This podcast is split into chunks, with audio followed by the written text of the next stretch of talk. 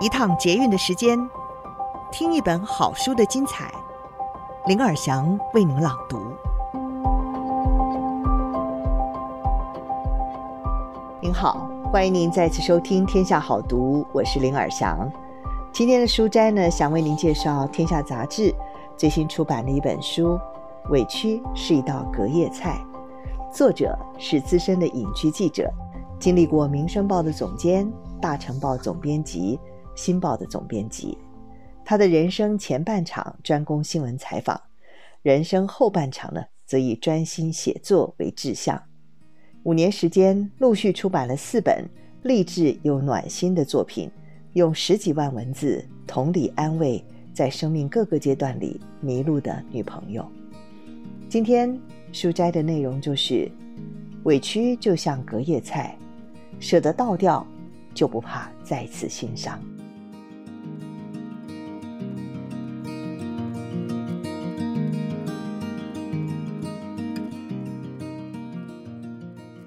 以下是书斋的内容：眼睛不会只映照喜欢的风景，也会无预警被侵入杂景。下雨很难落得不多不少，浪漫可能瞬间变成灾难。美食赏心悦目，乐不可支，突然咬到崩牙实力，伤身破财。天下岂有不带伤的人呢？天不从人愿，事不顺心意，小小的不舒坦，本来就是日常时有的不稀奇。但是累积、累积再累积，颗颗硬石相连成一条石链，卡在心坎上，于是沉重来了，愤怨来了，委屈也随之而到了。委屈是一道隔夜菜。有人可以一吃再吃，吃到翻胃溃疡，吃到中毒命危，还在继续的盛装腐朽，真以为不断发酵就可以感天动地，就可以把垃圾变成黑金，把毒素搅成杨枝甘露。如果你不是心灵神厨，没有独到魔法，不善妙手回春情绪料理，那么处理委屈的方法之一。就是把十足隔夜菜味道的委屈给倒掉，一点渣、一点汁儿都不必留。如果一念之间倒不掉，麻烦使尽办法去消化。洗净盘子，再挑新鲜，另开炉火，重新来过。这个程序并不难，难在你可能不愿意开始，因为你怕浪费了过去，以至于你透支虚掷了未来。很多的我们都有虐瘾，总是习惯定时定量，每天端着委屈不时摊在心上，大火快炒，生怕降温怠慢了倾听者。跨不过去与走不出来，是典型的隔夜菜贪食者。他紧紧地揪住一种气味，以为是好吃的臭豆腐，其实是豆腐真的臭了。你可曾也这样过？为了避免对某一种内在的空洞慌张，宁可让自己浸泡在闻之可悲的馊水气息中。一个让人倍觉委屈的事件，如果得不到水落石出的机会，就要有清者自清的壮志，千万不要打不赢又不敢逃，原地打转到最后，就掉进只会抱怨牢骚的可怜巴巴角色里了。这个世道，若是自己不求长进振作，若是不会我见犹怜，只会我见犹嫌。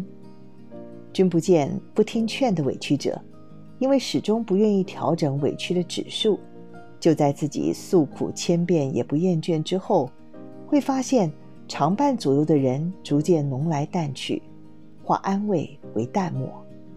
体贴的人通常不忍心只说你错了，但是再多的耐心，终会拒绝陪你蹉跎蓄意苍白的日子。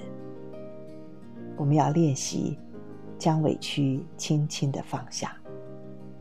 人在趴下去的时候不必在乎姿态，因为对关心或不关心的人，你都该把暂时的空白当作防护罩，在壳里先检查心伤，再规划如何重见天日。就算在事情上卸不下委屈，在心情上，一定要懂得自我重建。练习佛手推开复仇的愤怒，挽住让自己强大的毅力。与其花时间扳倒伤害你的对象，不如花时间撑起自己的一片天。何况，造就自己的好，绝对比杀伐他人的坏来得重要。练习，忘记几个会折磨自己的字词，比如说“公平”“报应”“凭什么”“无情无义”“过河拆桥”“公理何在”。受苦的人，只要专心为自己找到脱苦脱困的机会，不要仰天长望又自问自答，因为所有神力都展现在你可以稳定对待自己之后。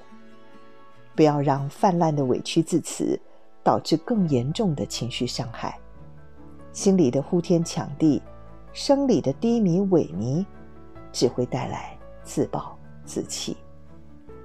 谨记，对糟蹋你的人回避，对糟蹋你的事剪断。如果一时不能回避剪断，那就反求诸己，勤于的练习，眼中有物。